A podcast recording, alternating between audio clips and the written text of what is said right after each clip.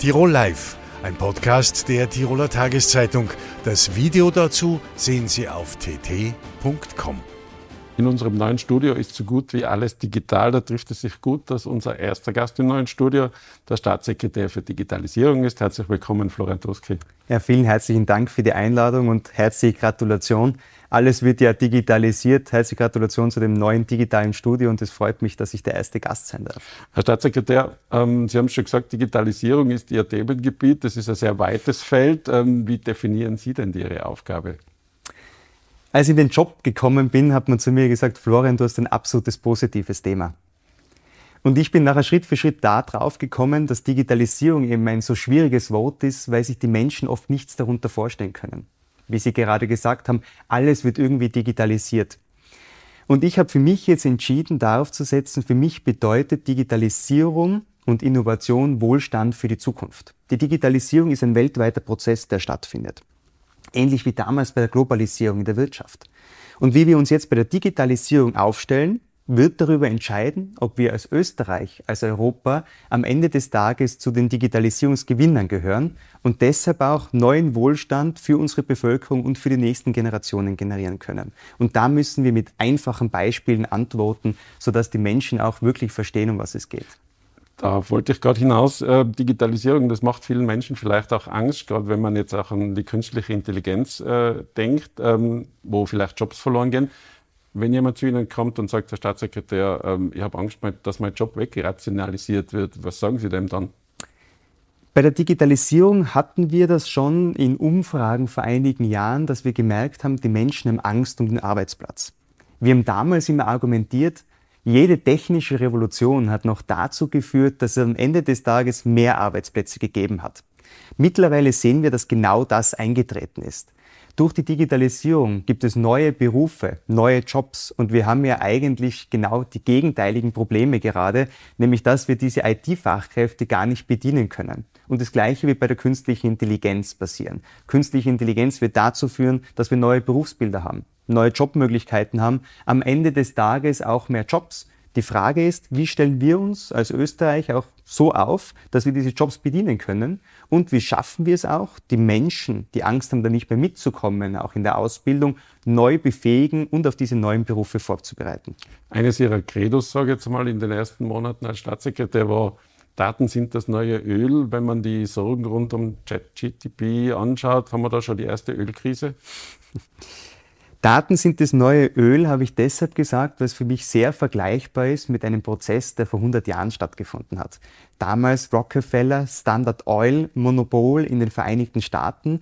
Und die Vereinigten Staaten haben das Ölmonopol zerschlagen, weil sie gesagt haben, es kann nicht sein, dass die ganze Wirtschaft, die ganze Industrie von einem Unternehmen abhängig ist. Und genau das Gleiche haben wir jetzt aktuell. 80 Prozent aller weltweiten Daten befindet sich nicht in Europa, sondern die befinden sich in den Vereinigten Staaten oder in China. Und wir müssen schauen, wie schaffen wir es gerade in Europa, dass diese Daten weiterhin zugänglich sind für die österreichischen Unternehmerinnen und Unternehmer, dass sie damit wirtschaften können.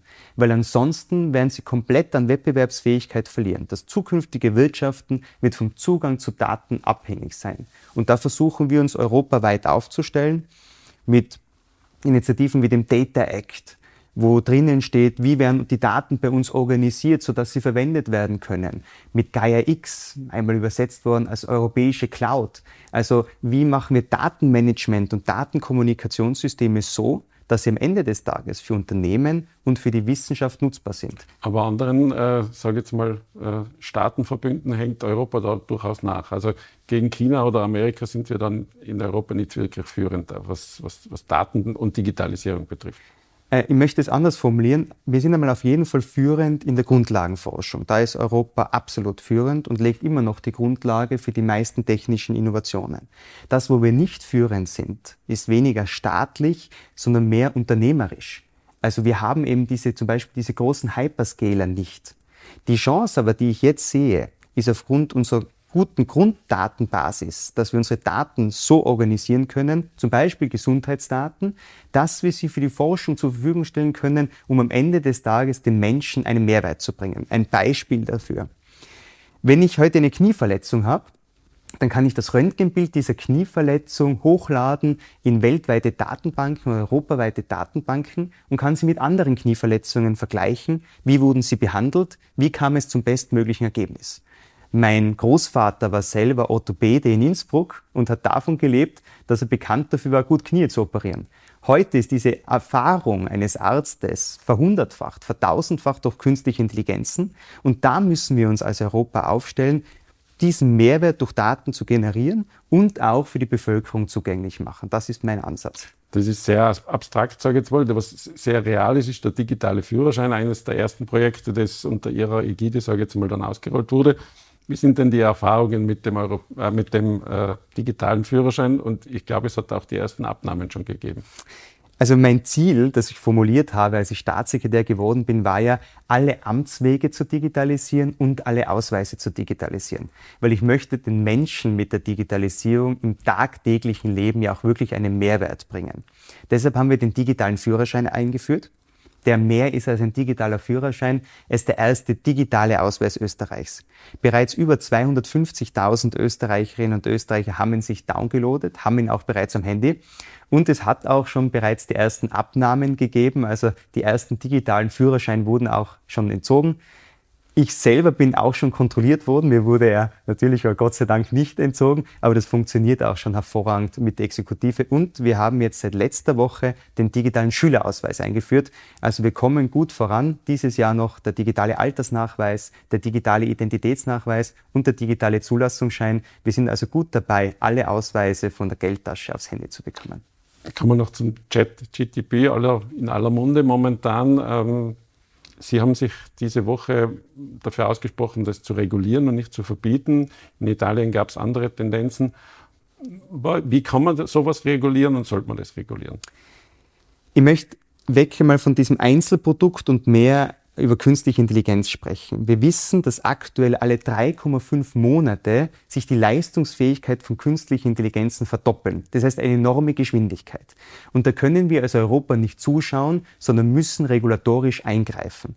Und es ist viel zu spät, dass wir erst in zwei Jahren auf europäischer Ebene hier zu einer Regulierung kommen, selbst wenn wir die Ersten weltweit sind, die das machen, in zwei Jahren ist es viel zu spät. Deshalb dränge ich auch darauf, dass wir viel früher dazu kommen. Was soll da reguliert werden?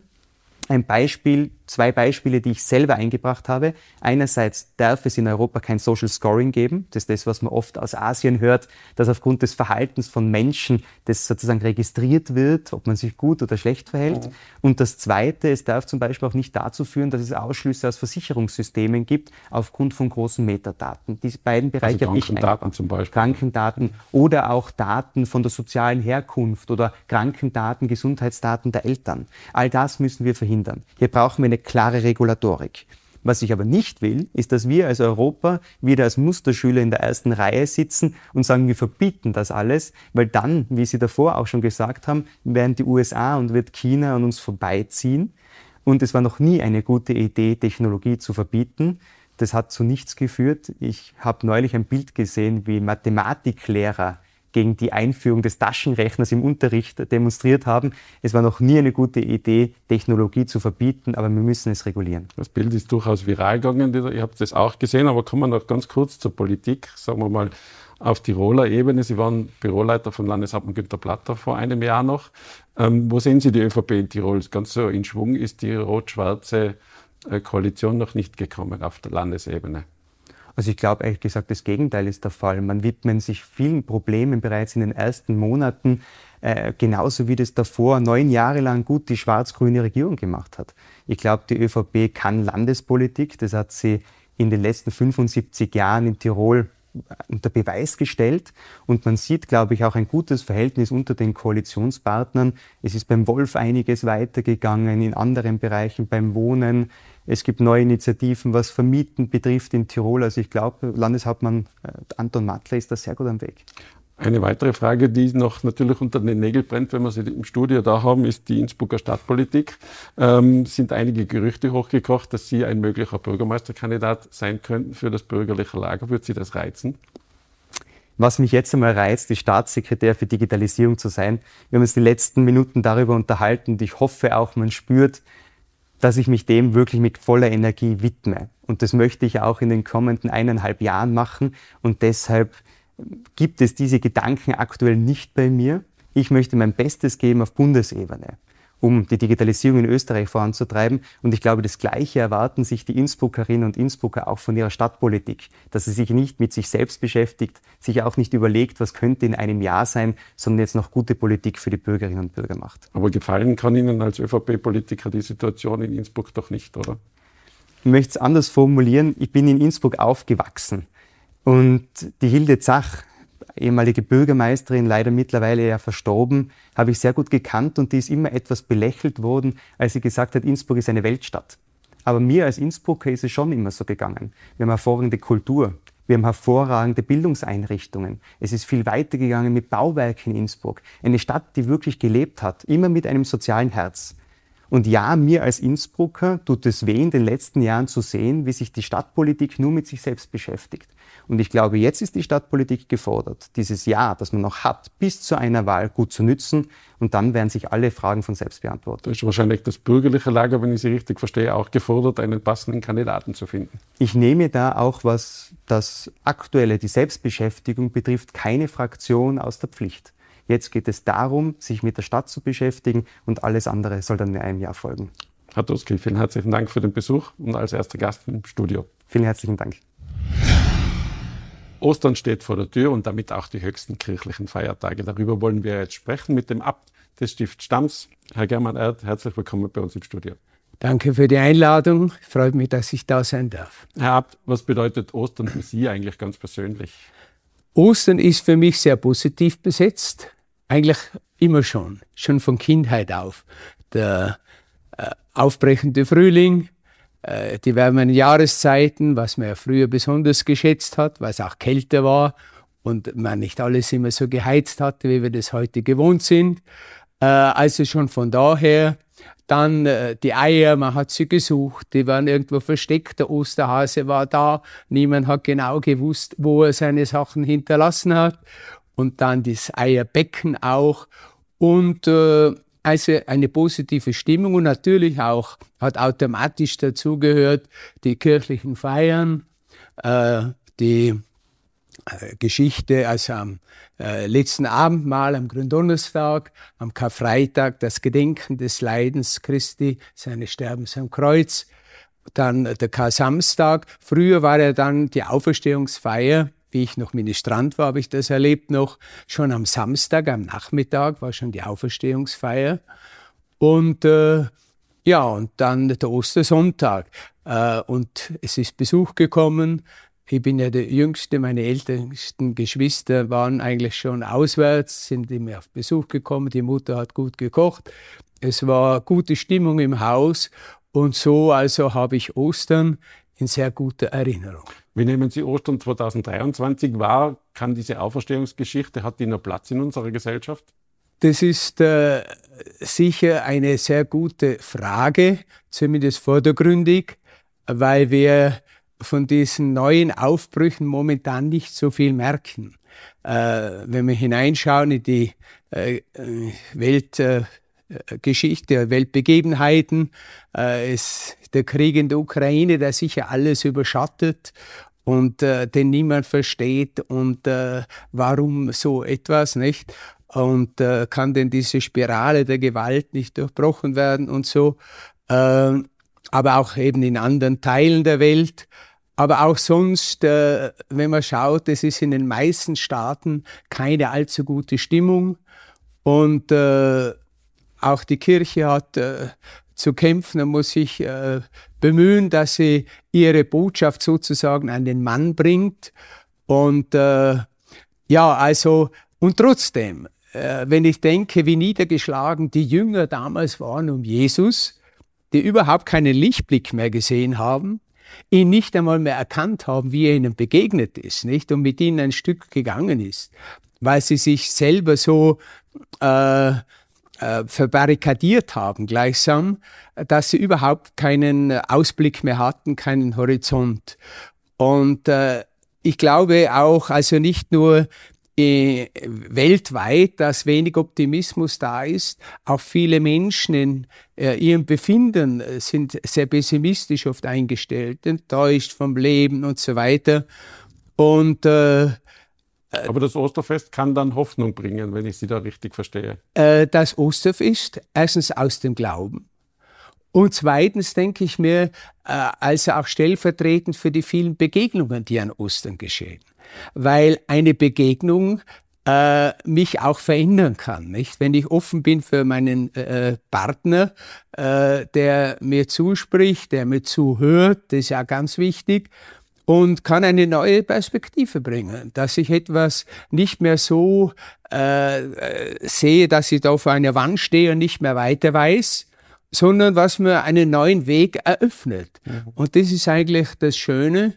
Und äh, deswegen ist es gut, wenn wir, weil das ist ja auch etwas, wir sprechen heute von viel von der digitalisierten Welt, der neu geformten Welt und so weiter aber dass wir diese soziale, menschliche Kompetenz nicht verlieren, das Aufeinanderzugehen, äh, äh, das Zuhören einfach und das mich hinein, dass ich nicht nur für einen Menschen etwas will oder den programmieren will, wie in der Werbung oft, nicht, da will ich ihn begeistern für meine Produkte, nein, sondern dass ich mich für ihn interessiere und das tut einem oft schon wohl.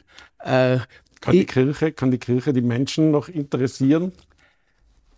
Äh, die Kirche, das ist immer sehr gefährlich, nicht? Weil das, das sehr weiter Begriff, sehr weiter Begriff ist und äh, äh, auch sehr anonym ist für die Leute. Ne?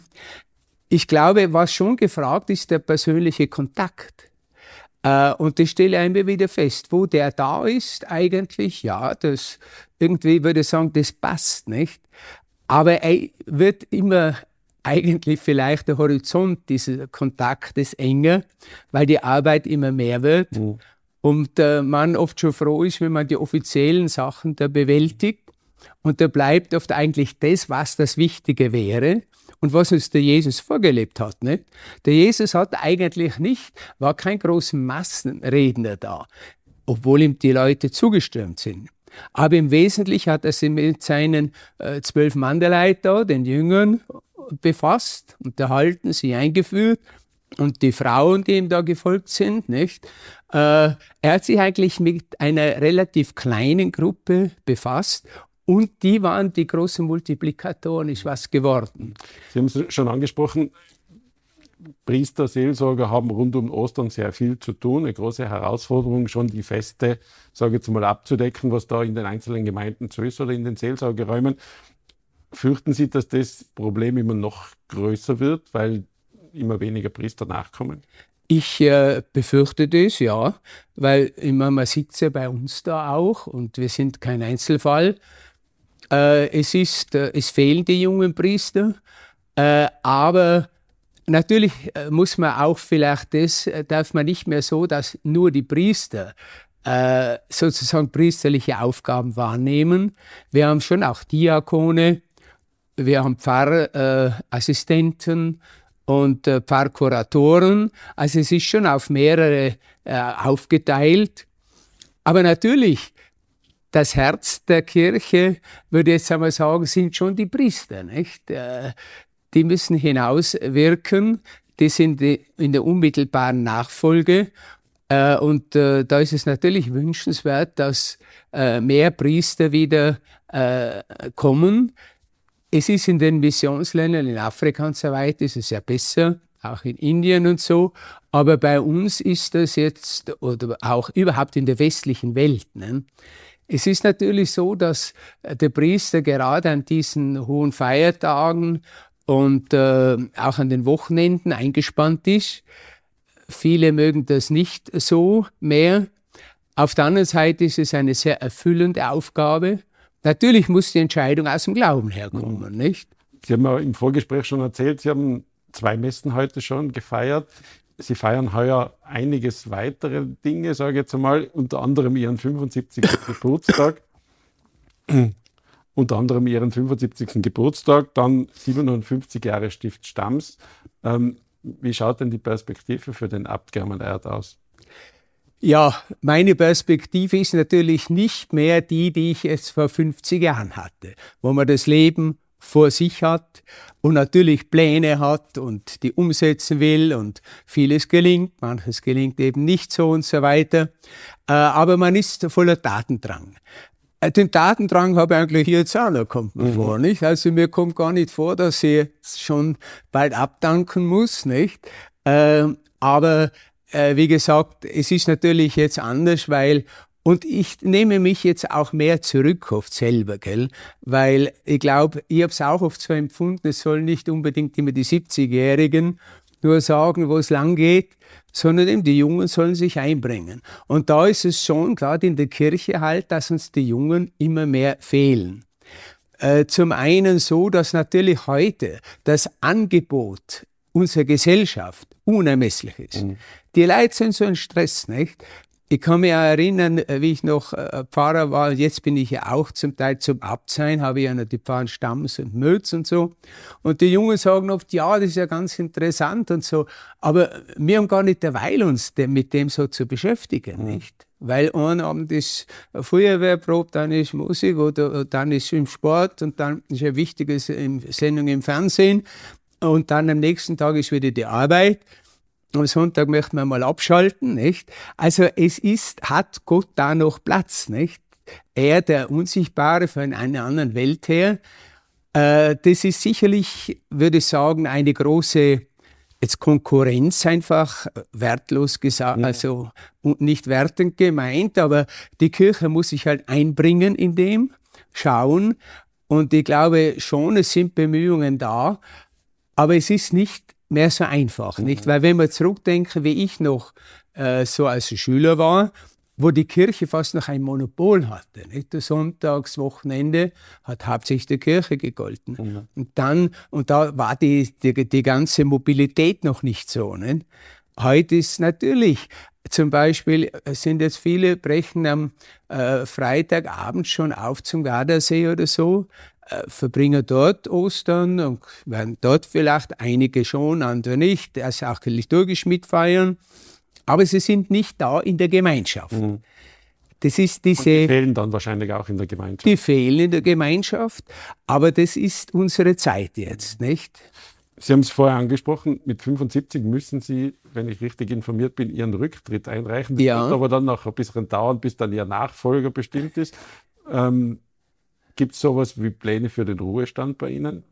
Äh, noch nicht. Natürlich da und dort einmal ein Gedanke, aber ich habe mir selber vorgenommen, erst, weil ich werde dann erst nächstes Jahr, also 24, zurücktreten. Mhm. Da werde ich mich dann dem erst widmen.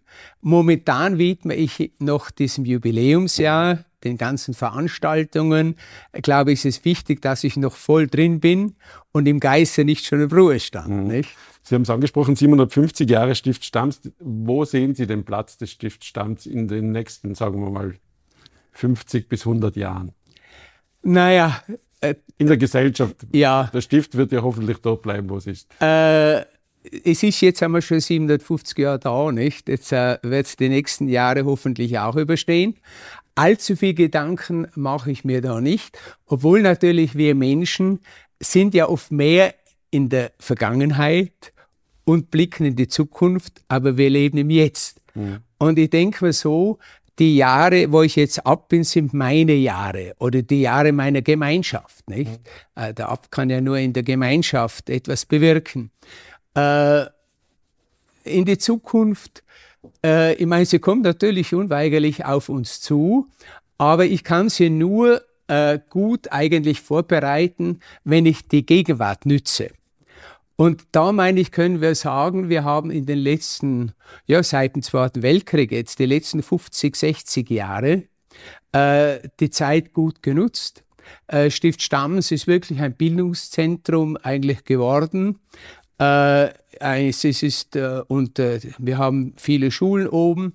Äh, das freut mich sehr, dass das Stift doch ein so stark äh, mit Jugend frequentierte äh, Einrichtung ist.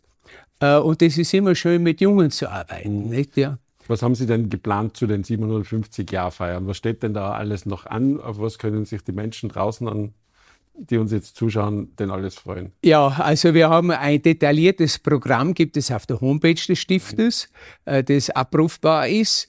Und da haben wir also als nächstes Größeres äh, steht an natürlich jetzt die österlichen Tage, aber dann der 25. Mai, an dem wir unsere Jubiläumsausstellung im Museum eröffnen, die Gerd Ammann äh, kuratiert. Und äh, dann geht es eigentlich, äh, ist wöchentlich etwas anderes. Wir haben Stamms Sakral, das Orgelfestival.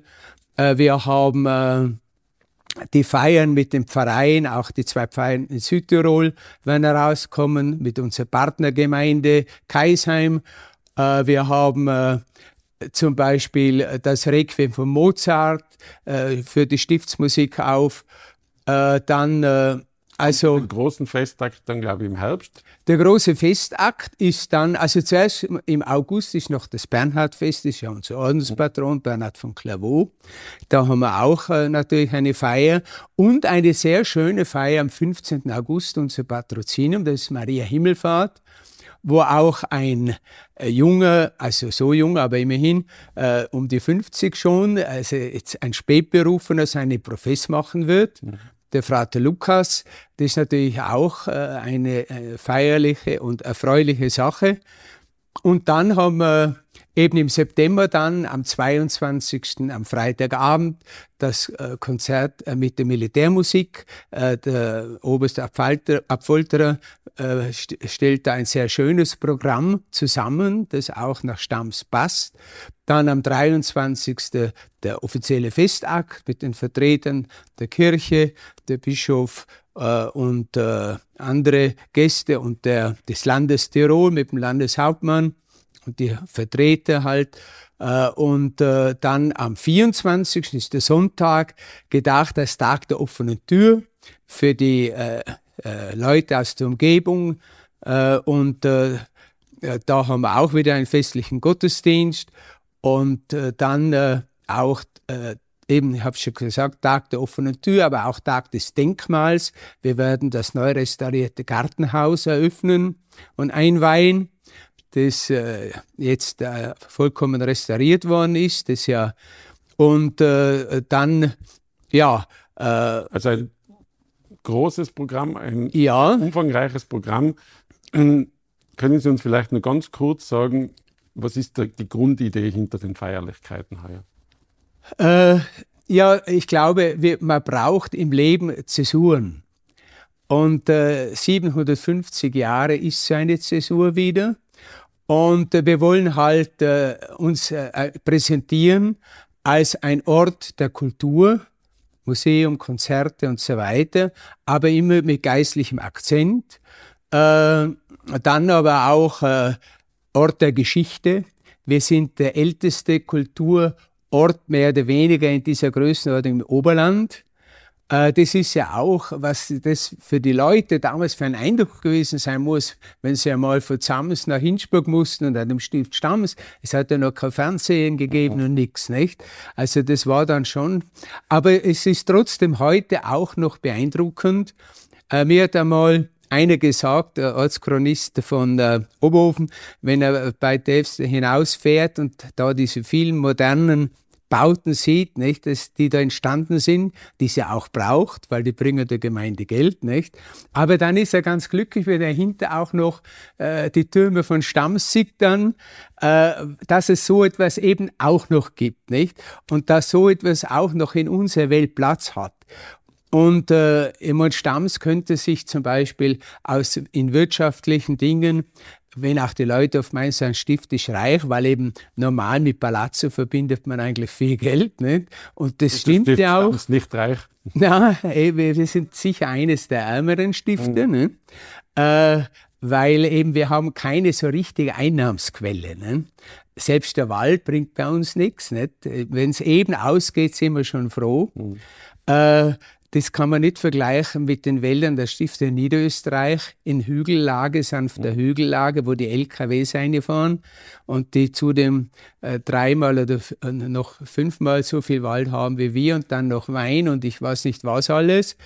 Äh, und trotzdem, äh, und da möchte ich auch danken dem Land Tirol und äh, der Landesgedächtnisstiftung, die eigentlich jetzt da auch geschaut haben, dass man das Ganze renovieren kann, weil man darf nicht vergessen, dass im Zweiten Weltkrieg keine Patres in Stamms waren. Das Stift wurde aufgehoben. Die Patres mussten innerhalb von einem halben Tag das Stift verlassen, nur mit Handgepäck, das wurde kontrolliert. Und danach war dann, waren ja hier Leute aus Südtirol, die Optanten untergebracht, weil äh, die äh, Ding, äh, die Südtiroler Siedlungen erst gebaut werden mussten. Und dann äh, nach dem Krieg war französische Besatzung, die haben die ganzen Möbel weg. Bernardus und so war ja alles barock mhm. möbliert, nicht? ist ja nichts mehr da. Und äh, war es eigentlich ausgeplündert. Mhm. Und dass es wieder so werden konnte, es war eigentlich wirklich die Alternative, lassen wir es verfallen oder nehmen wir was. Und äh, Tirol, das Land Tirol mit seiner, hat sich fürs was entschieden. Und so steht heute, glaube ich, Stift äh, gut da und das ist erfreulich und auch von den Aufgaben her passt es. Weil, und wir haben doch fast über 1000 äh, Studierende in Stamms, äh, mit dem Skigymnasium auch noch dazu, 180. Äh, und äh, ja, also das ist eine schöne Aufgabe, auch nicht immer leicht, mhm. Weil heute junge Leute zu führen, das wissen Sie selber, es äh, geht nicht so auf Knopfdruck, nicht? aber man kann sie begleiten. Und der Stift Stamms hat Tirol in den letzten 750 Jahren sehr gut beglitten.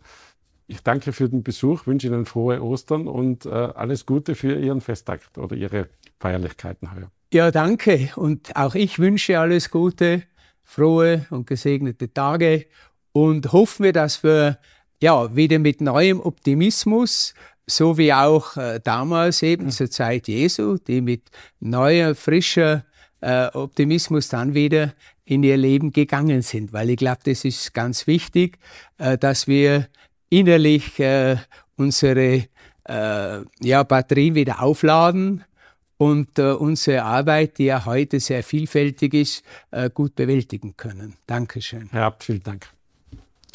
Ja, meine Damen und Herren, das war's für heute, unsere Premierensendung aus dem neuen Studio. Schalten Sie auch beim nächsten Mal wieder ein, wenn es heißt Tirol Live. Tirol Live, ein Podcast der Tiroler Tageszeitung.